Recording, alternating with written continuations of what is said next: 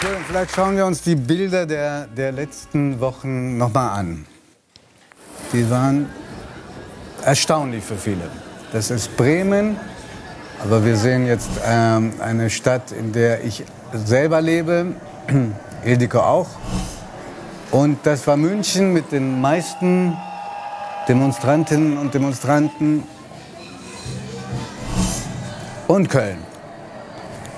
Und gerade flüstert mir Michaela May zu, sie war auch da. Wo warst du? Beim Siegestor. Beim Siegestor. Ja. Und ja. was nimmst du mit als bleibenden Eindruck? Ähm, eigentlich Freude, dass so viele Leute auf die Straße gegangen sind. Das war, habe ich nicht erwartet und ähm, finde das extrem, äh, ja, wie soll ich sagen, eine ganz kleine Art von Beruhigung, dass, äh, dass die demokratisch eingestellten Leute gemerkt haben, wir müssen auch was tun. Hm.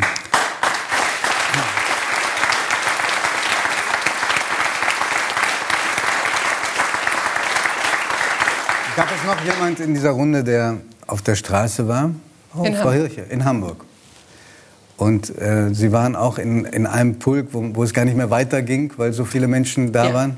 Was mich beeindruckt hat, ist, dass es wirklich von ganz klein, ganz kleine Kinder bis ganz alte Menschen es auf die Straße getrieben hat und äh, dass es auch friedvoll war.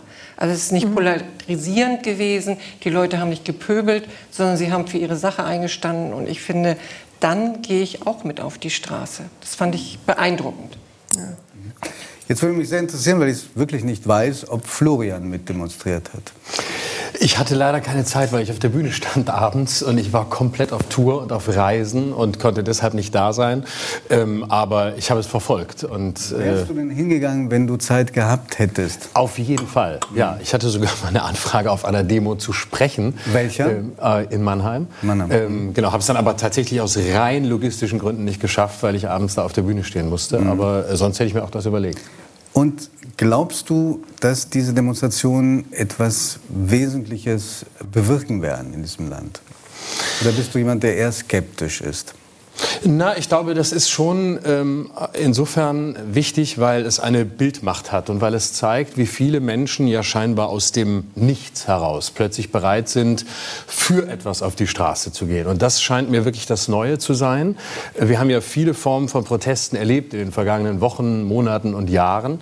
Ähm, und was diesen Protest auszeichnet, ist ja, dass er nicht gegen etwas ist. Er ist zwar formal natürlich gegen Rechtsextremismus, aber im Grunde ist es eine ganz große Bewegung, Bewegung, die das zu schätzen scheint, was uns vielleicht zu selbstverständlich geworden ist, mhm. nämlich Demokratie, Freiheit, all das, worüber wir in all den Debatten, die wir in den vergangenen Jahren gesprochen haben, so wenig geredet haben. Was ist eigentlich das Ganze, was das überhaupt zusammenhält? Und das ist die Freiheit. Nun war, äh, bei, waren bei etlichen Demonstrationen auch Politiker dabei.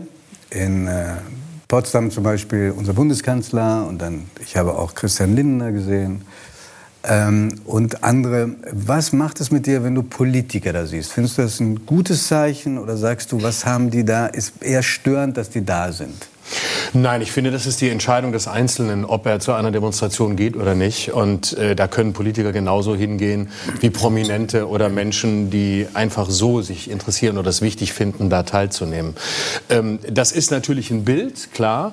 Aber ich finde es ein Zeichen, auch wenn Politiker sagen, wir sind eben nicht nur die, die die Entscheidung treffen, sondern wir sind dann auch dabei. Weil wir gerade Berlin sehen, morgen auch nochmal eine große Demonstration in genau. Berlin, eine ja. Menschenkette. Genau. Man muss eher, glaube ich, aufpassen, dass, nicht, dass man nicht anfängt, ähm, das Spiel vieler Rechtsextremer zu spielen, die dann behaupten, das sei eine Demonstration oder das sei eine Bewegung von der Regierung, für die Regierung. Das ist Quatsch. Das ist eine Deshalb Bewegung. habe ich nach den Politikern gefragt. Genau. Aber ne, und in dem Moment, in dem wir sagen, nee, die sollen da nicht hin, dann spielen wir schon wieder das Spiel der Rechtsextremisten. Und die versuchen ja, die Geschichte zu erzählen, das ist gesteuert von der Regierung, das sind Menschen, die gehen für die Regierung dahin. Das ist Quatsch. Das hat mit der Regierung nichts ja, vor allem, dass die, dass die Fotos äh, gefälscht sind. Also ja. Auch, äh, man, man, ist äh, einiges gewohnt, aber dass da man in Hamburg äh, mit sehr vielen Experten, da wohnen ja 1,7 Millionen, dass man äh, ein Bild vom Jungfernstieg äh, fälschen kann, das ja. ist auch irgendwie erstaunlich.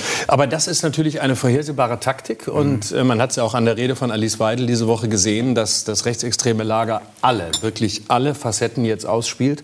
Und das ist die ganz klassische Vorgehensweise von Trump, die die AfD jetzt übernimmt oder viele Rechtsextreme übernehmen, nämlich zu behaupten, das Foto sei gefälscht. Sie wissen ja, wovon Sie sprechen. Ähm, das können Sie ja sehr gut, wie Sie damals bei der Trump-Inauguration bewiesen haben, als es halb voll war und Sie Fotos verbreiteten, wo es ganz voll war.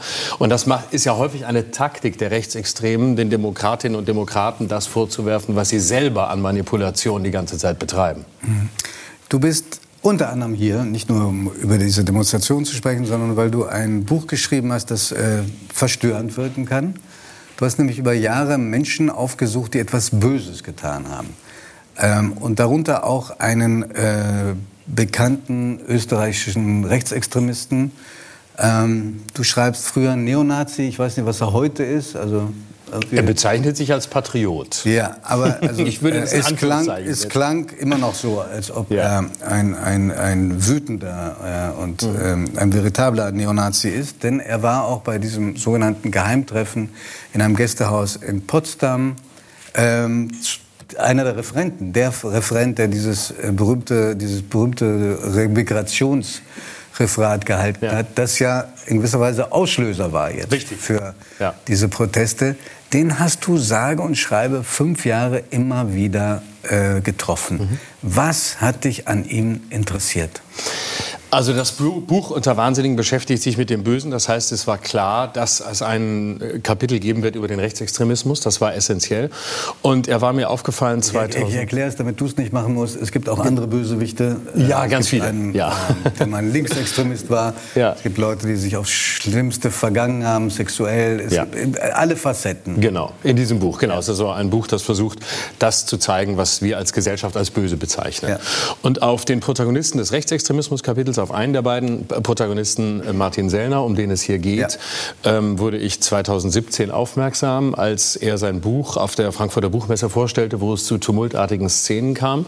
Und ähm, er daraufhin ein Video machte, das ähm, mir auffiel, weil es äh, eine sehr, einer sehr genauen Ästhetik folgte. Und daraufhin habe ich Kontakt aufgenommen, weil ich den Rechtsextremismus verstehen wollte außerhalb der Parteipolitik. Wenn man Politiker begleitet, äh, wenn man als Reporter Politiker porträtiert, ist das ein eigenes Genre. Ich glaubte mehr verstehen zu können, wenn ich einen von denen mir angucke, die das machen, was für die AfD das Wichtigste ist, nämlich die Strategie, Gut. den sogenannten vorpolitischen Das hast du gemacht, aber nach fünf fünf Jahren bist du schlauer geworden. Äh, hast du mehr erfahren als das, was du dir ohnehin vorgestellt hast? Ja, sehr viel mehr. Ja. Was ist die, für dich die einschneidende Erkenntnis? Die einschneidende Erkenntnis ist, dass ähm, hier Leute am Werk sind, und da ist Sellner vorne mit dabei, die eine ganz neue Strategie haben. Nämlich? Und die nichts mehr mit dem zu tun haben, was wir als Springerstiefel-Nazis kennen, die eben vordergründig sehr charmant sind, sehr gebildet, sehr belesen und die es schaffen, rhetorisch genau wie in den Begriffen, die sie benutzen, beispielsweise der Remigrationsbegriff, ähm, eine ganz neue Zielgruppe zu erschließen, die sonst für Rechtsextremismus nicht erreichbar ist. Sie haben die Möglichkeit, sie zu erreichen. Im Moment habe ich das Gefühl, wir schaffen es, das zu verhindern, weil wir jetzt aufstehen. Aber das ist das Neue daran, dass wir uns an ein völlig neues Bild von dem... du schreibst ja sogar, dass er über Charisma verfügt mhm. und äh, auf dich, weiß nicht, wie, wie dann deine Reaktion war, auch offenbar recht sympathisch wirkt. Im Zusammensein ja. Das mildert nichts an meinem Urteil und das ändert nichts daran, was ich davon halte und wie sehr gefährlich ich das finde, für hochgefährlich, viel gefährlicher als das, was wir früher kannten. Ähm, aber es gehört eben auch, und das ist wichtig, das zu dechiffrieren zur Wahrheit, dass das eben nicht mehr Menschen sind, die einen anbrüllen oder Ausländer rausbrüllen. Sie brüllen naja, das Gleiche, nur sie machen es deportieren. Genau, Sie machen es geschickter. Das ist das, was ich sagen will. Genau. Aber es und ist ja auch, wenn ich das mal kurz sagen darf, es ist ja auch wirklich sehr intelligent und gleichzeitig perfide und gefährlich zugleich überhaupt diesen Begriff der Remigration genau. zu prägen, wie das äh, Unsagbare plötzlich in einen Begriff packt. Genau. Wir alle reden darüber, als ob es mittlerweile normal wäre, das überhaupt zu denken, Remigration. Und insofern ist es tatsächlich ein, ein völlig neuer Angang. Ne? Genau, es ist ein völlig neuer Ansatz. Man kann das ein ganzes Lexikon schreiben von Begriffen, die da natürlich völlig vergiftet sind. Ethnopluralismus heißt nichts anderes als Rassismus, nämlich Menschen gehören aufgrund ihrer Hautfarbe dahin, wo sie herkommen ähm, und so weiter. Globalismus, die These, dass es eine Weltverschwörung gibt äh, von ähm, Reichen, von Politikern, Managern und anderen Eliten, um uns auszutauschen und so weiter. Also das zählt da alles dazu. Und da müssen wir eben sehr aufpassen, dass diese Geschichten nicht verfangen. Und deswegen ist es auch wichtig, die Begriffe zu nennen, aber sie gleichzeitig auch zu übersetzen und in die Anführungsstriche zu setzen, in die sie gehören. Äh, Florian, ein letztes Wort zu diesem Herrn, dem wir jetzt auch nicht zu viel der Ehre angedeihen lassen wollen. Ähm, du warst dir sicherlich bewusst, dass ihm ein ganzes Kapitel zu widmen ihm wahrscheinlich auch schmeicheln wird. Ähm, dass du ihm da mh, mm, unvermeidlich eine ganz schöne Bühne bietest. Hat, hattest du überlegt, ob das nicht zu viel ist? Natürlich habe ich darüber nachgedacht, ja. Aber ich, ähm, ich teile diese These deshalb nicht, weil ich es essentiell wichtig finde, dass wir ähm, diese Menschen zeigen, dass wir auch über sie sprechen, dass wir auch aufzeigen, wie sie denken, aber es kommentieren. Und das genau tue ich ja. Es ist etwas anderes, wenn ich jemandem eine Bühne biete, indem ich mit ihm diskutiere. Ähm, das wäre ein Interview. Auch das kann man führen, so dass es äh, gut gemacht ist. Aber ich ordne ein. Ich versuche, die, die, Grundstrukturen zu zeigen des Rechtsextremismus. Und ich glaube, dass es ganz wichtig ist, dass wir als Gesellschaft uns diese Figuren angucken, dass wir uns mit ihrem Denken beschäftigen, mit ihrer Sprache beschäftigen, um uns zu immunisieren. Und wir schaffen keine Abwehrkräfte, weder im medizinischen Sinne noch im gesellschaftlichen, wenn wir das wegdrücken, nicht drüber reden, sagen, äh, bloß keine Bühne bieten. Wenn wir davor Angst haben, dann müssen wir an uns selbst zweifeln. Es geht die um die Frage, welche Bühne bieten wir. Solange es keine faszinierte ist, solange es keine unkritische ist oder gar verharmlosende, sondern eine einordnende, eine kritische und auch eine warnende, ist das wichtig, um uns als Gesellschaft dagegen zu immunisieren. Wir haben auch weiter nochmal.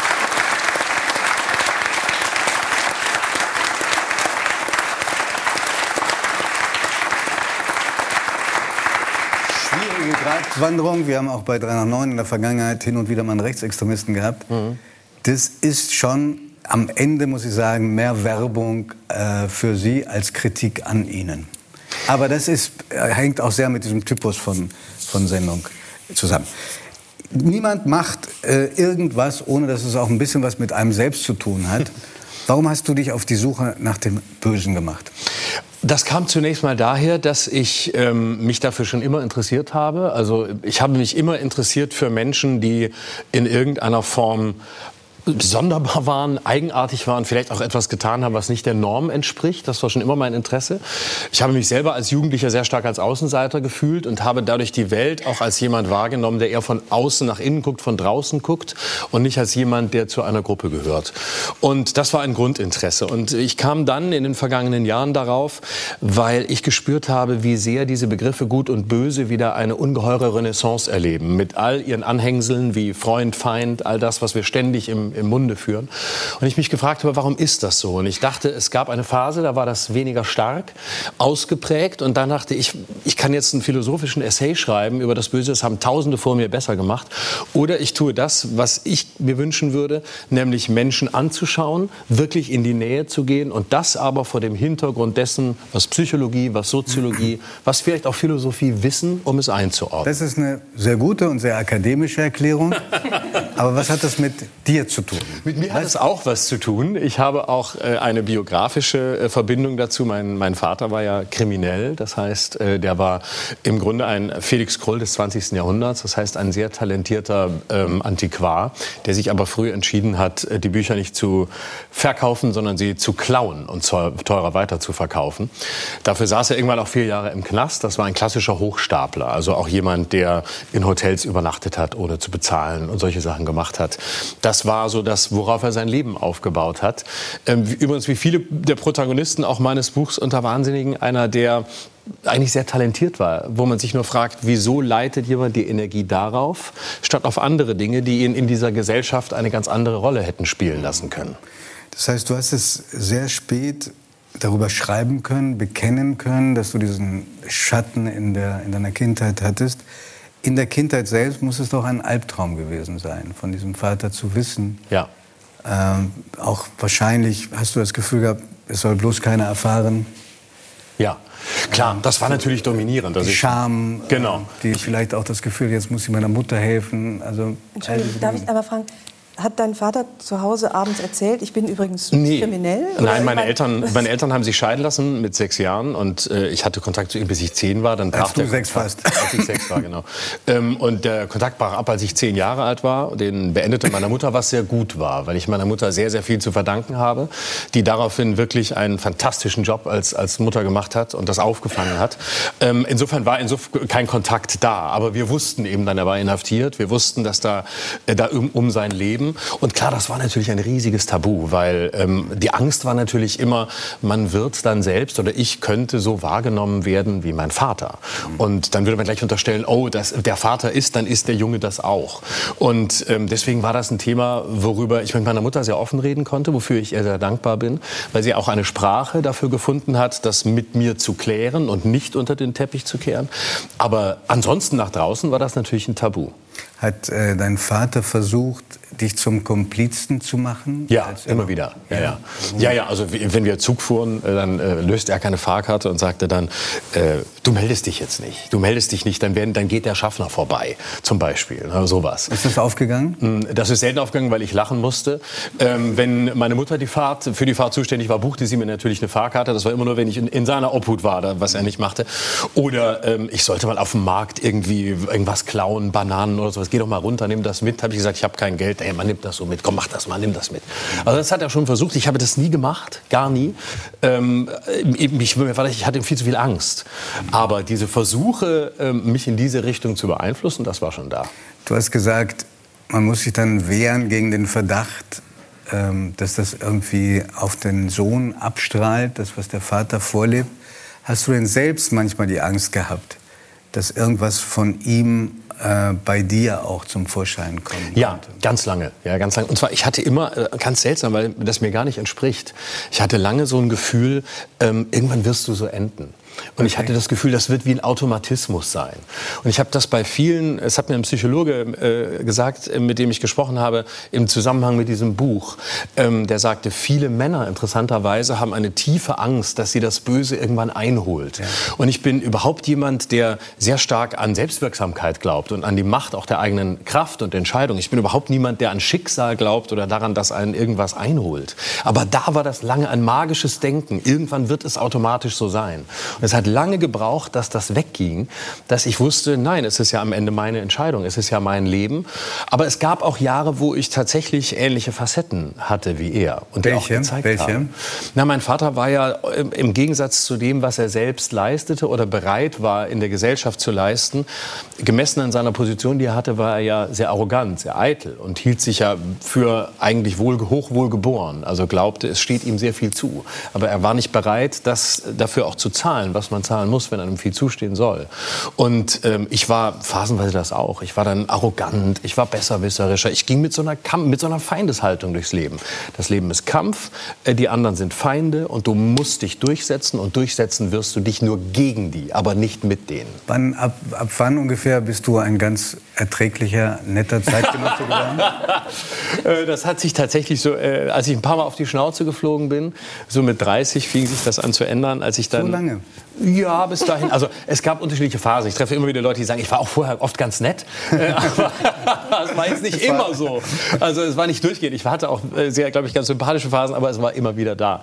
Aber wirklich grundlegend hat sich das tatsächlich erst geändert, als ich so auf die Schnauze gefallen war, dass ich dann in Psychotherapie gegangen bin. Und ähm, irgendwann mein Therapeut den wunderbaren Satz sagte, es geht vielleicht auch darum, von äh, Konkurrenz auf Kooperation umzuschalten. Also zu sehen. Konkurrenz wem gegenüber? Den anderen, anderen gegenüber. Ja, also dass Menschen nicht nur Konkurrenten und Feinde sind, sondern dass es vielleicht auch etwas gibt, was man wertschätzt. Sehr schlaue Therapeutin. Ja, genau. Ja. ja.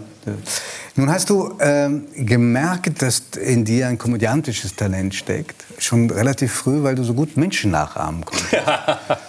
Du bist damit sparsamer geworden. Also du machst nicht nur Parodien, aber du kannst herrliche Parodien machen. Ähm, welche der jetzigen Ampelpolitiker stellen für dich einen Anreiz dar, sie zu parodieren? Viele, viele. Außer dem Kanzler, der sagt ja nichts.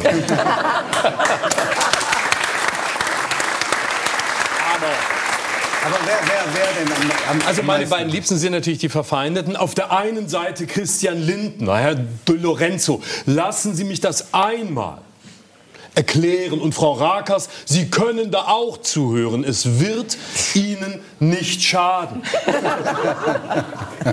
und sein größter Konkurrent, äh, Kontrahent, und das ist natürlich der Robert. Weil das, ich finde das schön. Ich, ich sehe diese Sendung immer wegen Herrn Di Lorenzo. Ich, diese, ich mag das, wie Sie fragen. Und dass Sie die Menschen nicht wehtun. Sondern Sie könnten auch eine Heizung interviewen und die Heizung würde sich